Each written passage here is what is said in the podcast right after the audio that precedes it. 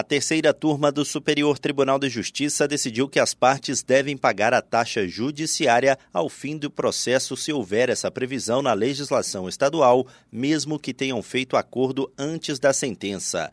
No caso analisado, a execução foi extinta após acordo entre as partes para quitação do débito, tendo a sentença determinado o levantamento da penhora de imóvel e o pagamento de custas finais pelos executados, o que foi mantido pelo Tribunal de Justiça de São Paulo.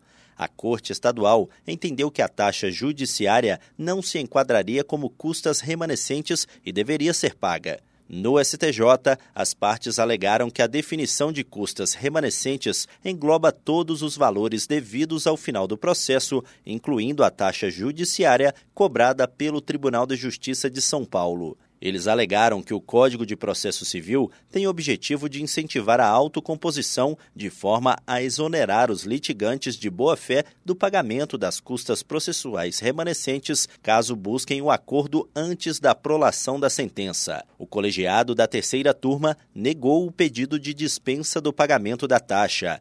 A relatora, ministra Nancy Andrighi, explicou que se determinada legislação estadual prevê o recolhimento da taxa judiciária ao final do processo, como ocorre, por exemplo, no estado de São Paulo, as partes não estarão desobrigadas de recolhê-la, já que não se confunde com as custas processuais e, portanto, não se enquadra no conceito de custas remanescentes. Do Superior Tribunal de Justiça, Tiago Gomide.